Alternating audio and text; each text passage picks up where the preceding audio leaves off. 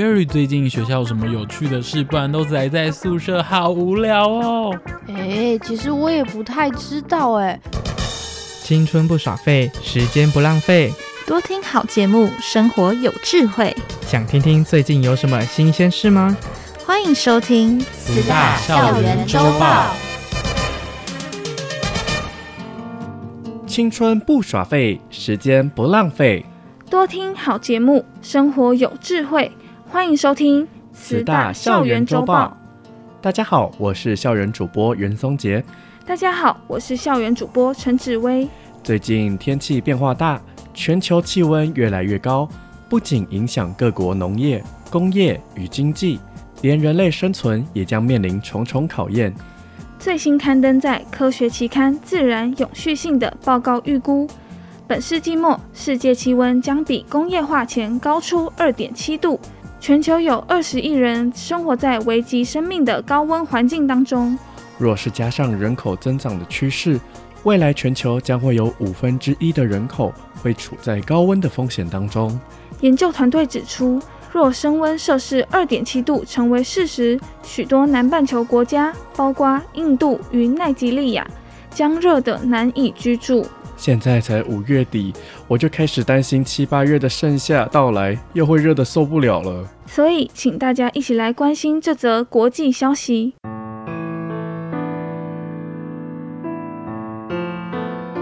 柏油路上热气腾腾，一份最新刊登在科学期刊《自然永续性》的报告预估，到本世纪末二一零零年，全球气温将比工业化前水平高出摄氏二点七度。二十亿人恐怕将生活在危及生命的气候环境下。埃克塞特大学气候专家伦顿表示：“如何避免升温真的很重要。如果可以避免升温零点一度，将可以减少一点四亿人曝晒在前所未有的高温下。”研究报告指出，受高温影响最严重的地方集中在南半球地区，包括印度、奈及利亚等国家，将因极端酷热而变得几乎无法居住。尽管目前全球不到百分之一的人口生活在危险高温环境中，但随着气候变迁加剧，已有六亿人口生活在安全气候之外。气候科学家欧托说明，这份报告强调的是，天气越热，生活在危险条件下的人越多，死于极端高温的人也会更多。但我认为强调维持在一点五度没那么重要了，因为今天仅是在一点二度就已经有许多人死亡了。隐形杀手热浪加剧，首当其冲的将会是资源不足且贫穷的弱势国家。你我尚能躲在冷气房里，他们却是无处可逃。在气候生存挑战下，没有人会是局外人。以上新闻由蔡东林播报。慈大校园周报。气候变迁影响环境，低碳生活成为重要议题。植物性饮食不只是保障身体健康，对环境也能减少碳排放。因此，从十三年前开始，高中各级学校大多都响应提倡蔬食日，或者是一周一日蔬食。但现在重新检视数据，却发现持续执行的学校比例不增反减。而教育部回应，希望各校从菜单着手，响应蔬食救地球。一起来关心这则健康讯息。因应气候变迁，正式饮食转型。正视饮食转型。气候变迁影响环境，低碳生活成为重要议题。民间团体认为现行政策推行不够，呼吁政府各部门重视相关议题。现在有研究指出，吃蔬食比荤食更有益健康。慈济医疗志业执行长林俊龙表示：“肉食就是导致心脏血管中风、忧郁症，还有我们的那个呃失智症也有关系，种种疾病，糖尿病特别是。”关系非常密切，这样的呃佐证啊，科学上都有。根据统计，二零一零年台湾高中以下学校高达百分之九十三响应蔬食日，其中更有百分之六十七提倡一周吃一次蔬食。十年过去，却出现数据下滑。周一无肉日平台总召张佑全表示：“蔬食日的推动已经降到五十五 percent 了，在国中小学只剩下一千四呃一千四百一十七所。从这里我们可以看得到，这十年的差距，政府在推动的效能上，积极度上基本上是已经有点式微了。”教育部国教署回应，会持续推动相关行动，让蔬食更融入校园。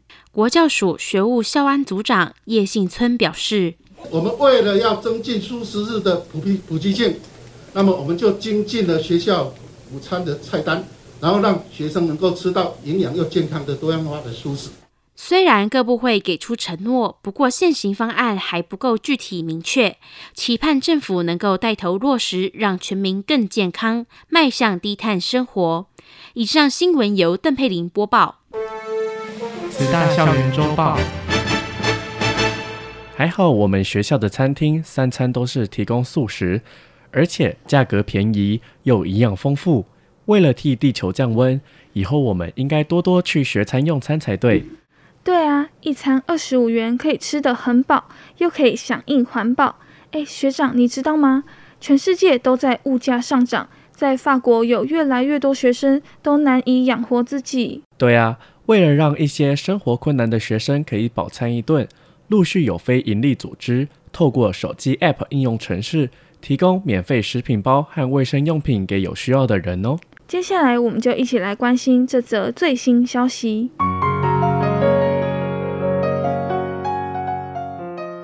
志工们忙着整理物资，因为法国物价飙涨，越来越多学生陷入生活困境。当地慈善组织决定发起援助行动，让陷入绝境的人有尊严的至少有口饭吃。受助学生巴尔伯特说：“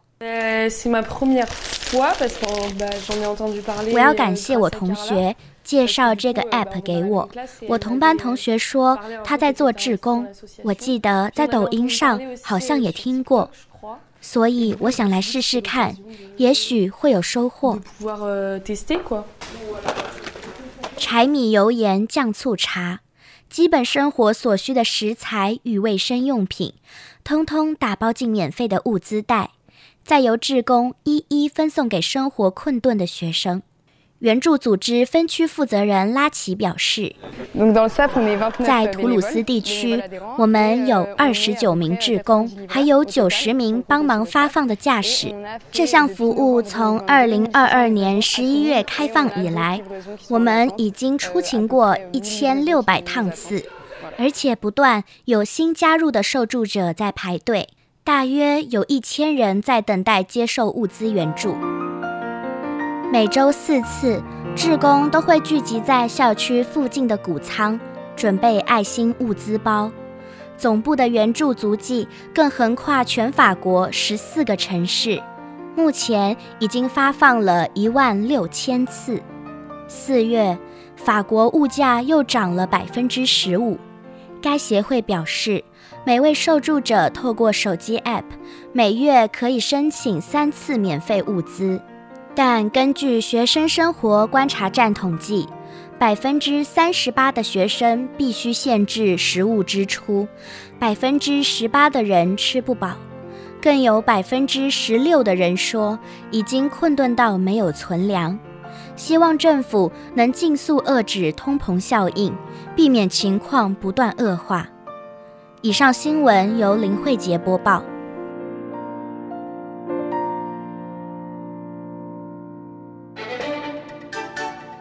红军，你今天有看新闻了吗？没有耶。今天有发生什么事吗？我也不知道。那我们一起去听慈大校园周报吧。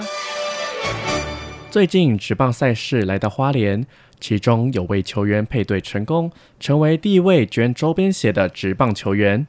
是的，职棒味全龙队职员在二零二零年春天开训时，响应慈济造血干细胞捐赠验血活动。一起推动公益。三年后，味全龙的江中源成为中华职棒六支队伍中生命拯救者的首发。因为这样的因缘，今年赛事来到花莲后，魏全龙特地来到慈济骨髓干细胞中心参访，希望号召更多的年轻人加入验血建档，投入捐赠者的行列。接下来，一起来关心这则健康讯息。好，稍等哦。来到医院注射白血球生长激素，展开捐赠周边血准备作业。第一位直棒配对成功的是魏全龙的江中元。对于自己的配对成功，江中元表示自己很幸运呐，就是有这个机会可以配对到。妈妈一开始有担心呐，有跟妈妈就是解释过后，那妈妈说哦，那只要不要伤害自己的身体，那去救人一命，那就是一件好事，所以蛮支持的。救人一命无损己身，但捐赠者应如何照护自己？花莲慈院骨髓干细胞中心护理师孙小薇表示：开始打生长激素之后，就是我们希望人就是要注意一下自己的安全，口罩要戴好，不要吃生冷的食物。好，捐赠周边血，其实比起过去捐骨髓的方式来说，简易许多。花莲慈院院长林新荣说明：“就跟我们捐血一样，是因为它有打针，所以里面的干细胞哈就非常非常多。三百 CC 里面很多很多的干细胞，就是救他一命。”棒球运动吸引民众热情关注，味全龙队更响应慈济造血干细胞捐赠验血活动。魏全龙创办人魏英聪表示：“这个福田左邀天下善事。”那我们当为我们社会的一份子，当然有责任跟义务去推动上人的这样的一个愿抛砖引玉。今年赛事刚好来到花莲，教练球员们把握难得机会，前往参访慈济骨髓干细胞中心。负责接待的是花莲慈院骨髓干细胞中心主任杨国良。捐出来十星星之后，我们萃取他血液里面白血球 DNA，然后少量的 DNA 把它扩增，用这个机器做扩增。目前以七支全垒打领先全联盟的职棒球员刘基宏也参与建档。刘基宏说：“做点善事吧，就是希望。”或许有配对会配对到的那个人，他可以帮助他这样。如果有机会的话，对啊，也是希望可以救人一命这样。非亲属配对的成功几率只有十万分之一，期待更多的热血年轻人加入救人的行列。以上新闻由黄佩瑜播报。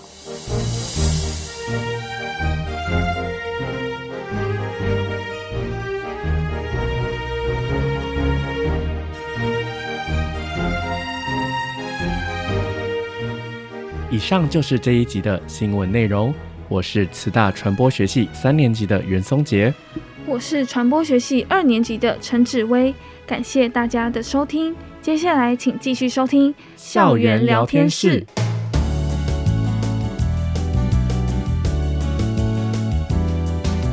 欢迎来到校园聊天室，我是传播二年级的慧文。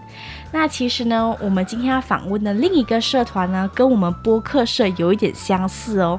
那就是呢，他们成立也将近要一学年了。那他们比较特别的是呢，其实这两位创办社团的同学呢，他们在入校的第一个学期，开学的前两个礼拜呢，他们才决定了要创这一个社团。那他们就是呢天文社。那今天呢，我们就邀请到了我们天文社的干部，可以请你们两位跟大家打一个招呼吗？大家好，我是天文摄影社的社长，医学资讯系一年级的庄鲁安。大家好，我是社会工作学系一年级的高子柔，是天文社的副社长。好，两位好。那首先呢，我想问一个问题，就是我因为觉得你们都很特别，在开学的两个礼拜就直接决定要创社团了，那可以跟我们分享一下原因吗？诶、欸，因为之前高中我高中不是天文社的，可是后来就是对，就是去外面看星空的时候，会让我感受到非常的舒压。嗯，然后甚至有时候会坐在田边，然后就看着天空发呆这样。然后因为那时候高三刚毕业的时候，就是对未来很蛮迷惘的。嗯，然后有时候就快入学的时候，觉得压力很大，这样，所以就很常看着星空一直发呆。嗯，然后看久了之后，因为花莲的天气很好，是没有光害的。嗯，然后就会看着它，看着它，就会开始想要去了解它为什么会形成，然后长就是在天空那样子。哦，所以才会创这个社团，想要学习更多这样子吗？这是一部分原因，那另外一个部分就是也想要把就是这种放松的心情去传递给身边的人。哦，好，那副社长呢？嗯。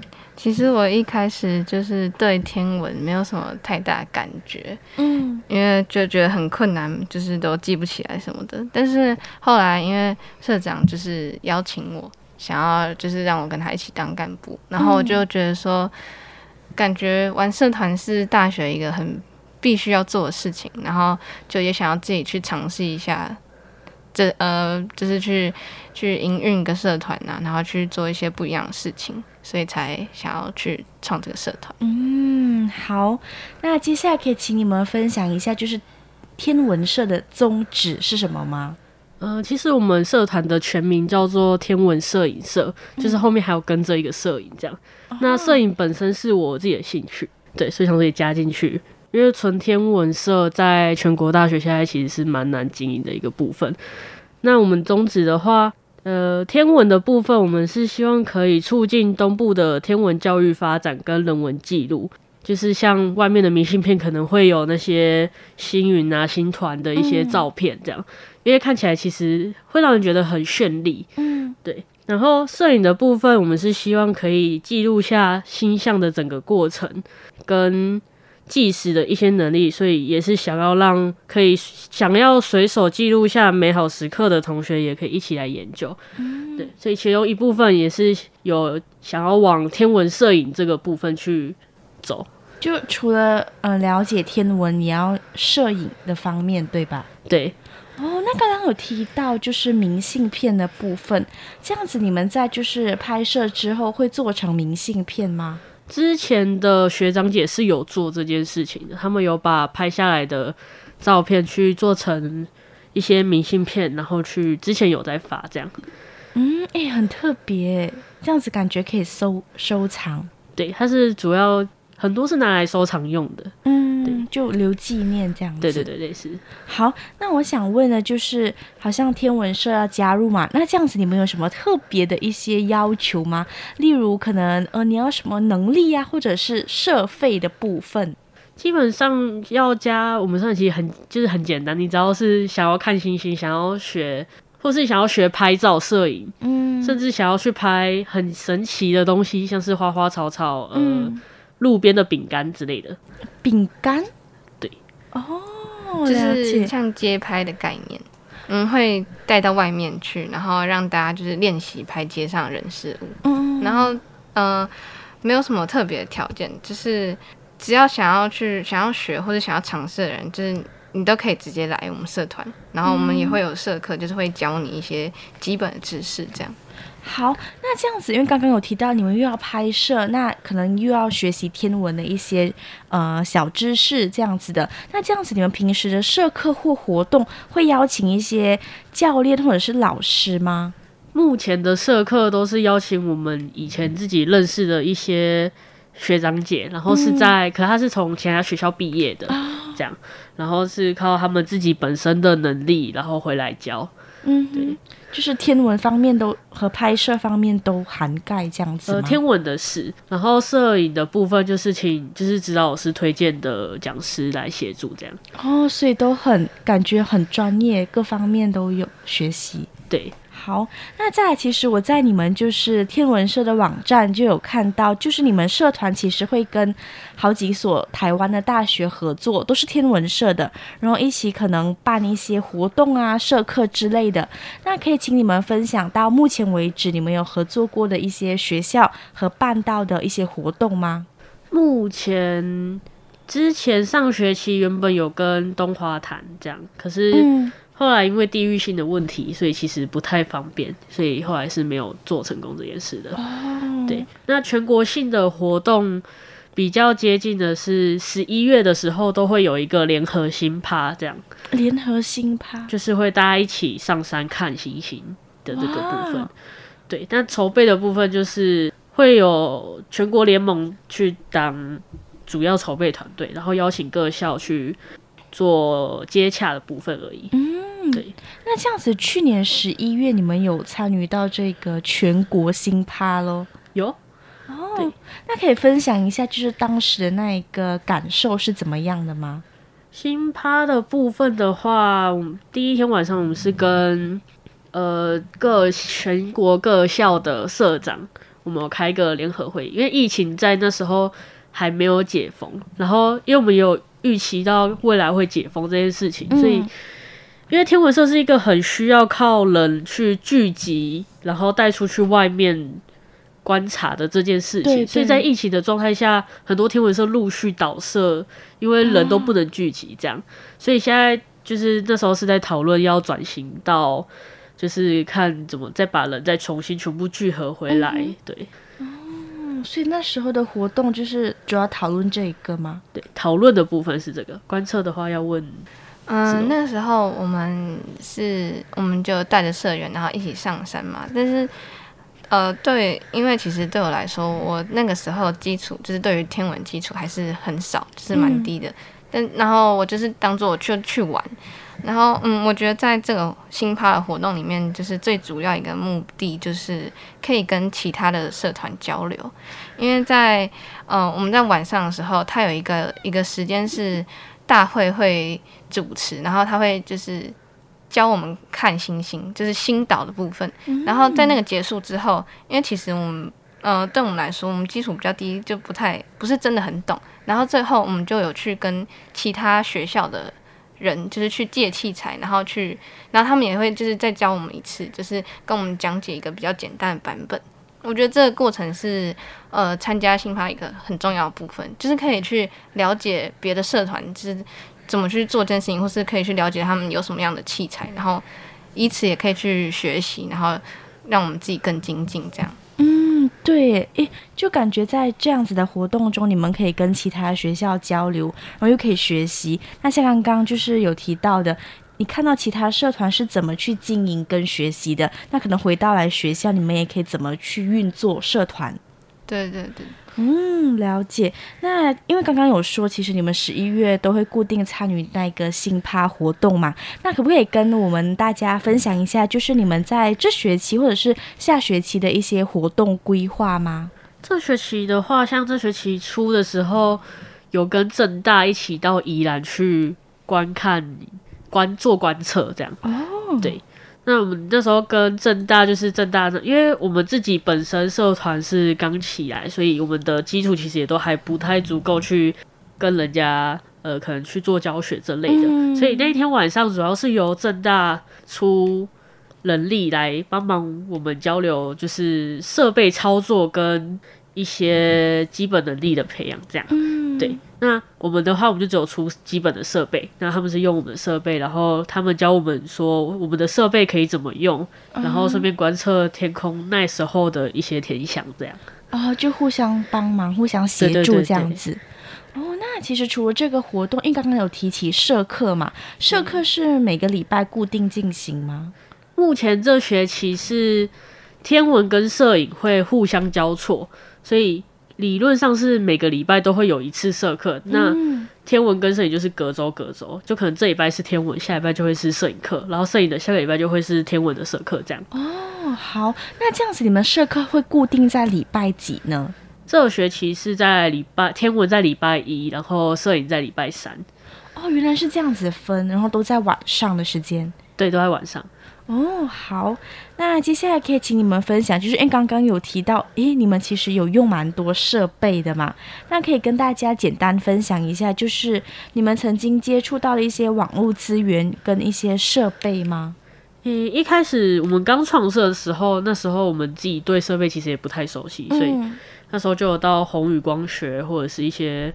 Vincent 这一些的望远镜网站，有去稍微查一下它的可能价格啊，或者是它的一些相关有哪些是一定要的设备，或是最基础的款式是哪一些。嗯、后来我们有跟池中的天文专题去做设备借用，嗯，因为他们有多出来的器材，然后他们的老师之前也是我们认识的，所以我们就去跟对方借了一组望远镜回来。哇，这样子感觉你们的设备方面就要用用到很多经费，对吧？对，哦，那这样子设备的使用，就因为他们功能很很多嘛，嗯、那可能刚开始刚刚有提到就不太熟悉，那你们怎么去学习呢？也是请老师协助，就是请我们刚刚说有请之前学其他学校的学长姐回来。嗯他就会教我们认识器材，然后跟器材怎么样操作，嗯、或是在什么场合我们可以用什么样的器材去看到我们想要看的东西，这样。嗯，好，了解。那最后呢，就是可以请你们分享一下，就是对于天文社的一些愿景跟期望吗？创了一学期过后，你们的期望到底是什么呢？我自己的话，期望是那时候我自己创设的时候，我有一个想法是希望可以把。光害的这个部的呃，光害防治这个部分推广出去。嗯哼，因为虽然花莲的观测条件比相对西部是很好的一个环境，嗯，可是因为现在的科技越来越发达，所以晚上的大家的用电需求是越来越高的，所以导致很多的灯光跟。一些路牌诶的那些霓虹灯会往天空上去照射，嗯，那这个照射就会影响到在观测上也好，或者是生态运转上面都有多多少少的影响到。嗯，对哦，这样子感觉你这个就期望其实是可以保护环境、保护地球的一个。对对，好，那副社长呢有什么愿景跟期望吗？呃，我觉得我的。愿景比较小一点，我希望就是这个社团可以永续经营下去，就是让他就是可以继续留在慈大这个学校里面。嗯、因为其实对我们来说，虽然前面之前也有学长姐就是创过这个社团，但是后来就是很可惜，就是又倒了。然后这一次我们又把它创起来，所以我希望这也算是呃一部分是我们的心血嘛，这样。然后就希望它可以一直留在。这个学校里面，让大家知道说，就是这是天空的美，或者是摄影拍照的美，嗯、然后甚至是刚刚社长提到的，对于环境的保护，就是这部分其实可以去参考一个协会，它叫暗空协会。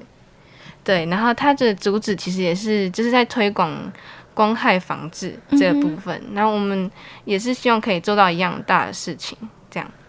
好了解，那其实呢，今天听了就是天文社正副社长的分享，我们可以了解到，其实诶，天文社就是关于天空嘛，要看星星啊，然后有一些拍摄的技巧。那其实透过他们的访问，我们就可以了解到呢，其实天空是无边无际的，那它有它有它很奥妙、很美妙的一个地方。那也希望呢，大家就是有兴趣的话呢，也可以参与他们。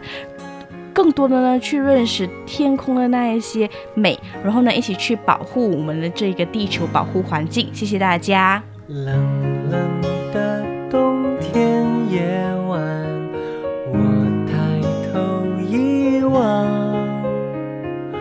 弯弯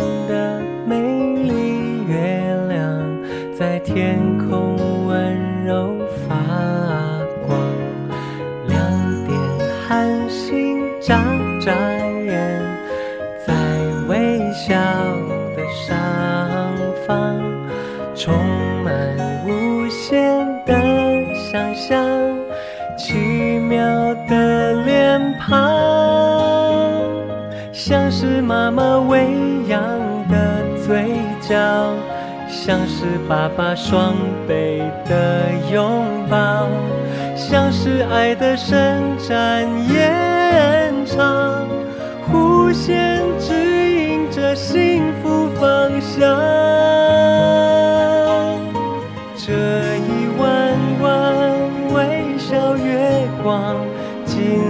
道路由短变长，轻轻送走迷路乌云，我家就在路的前方。这一弯弯微笑月光，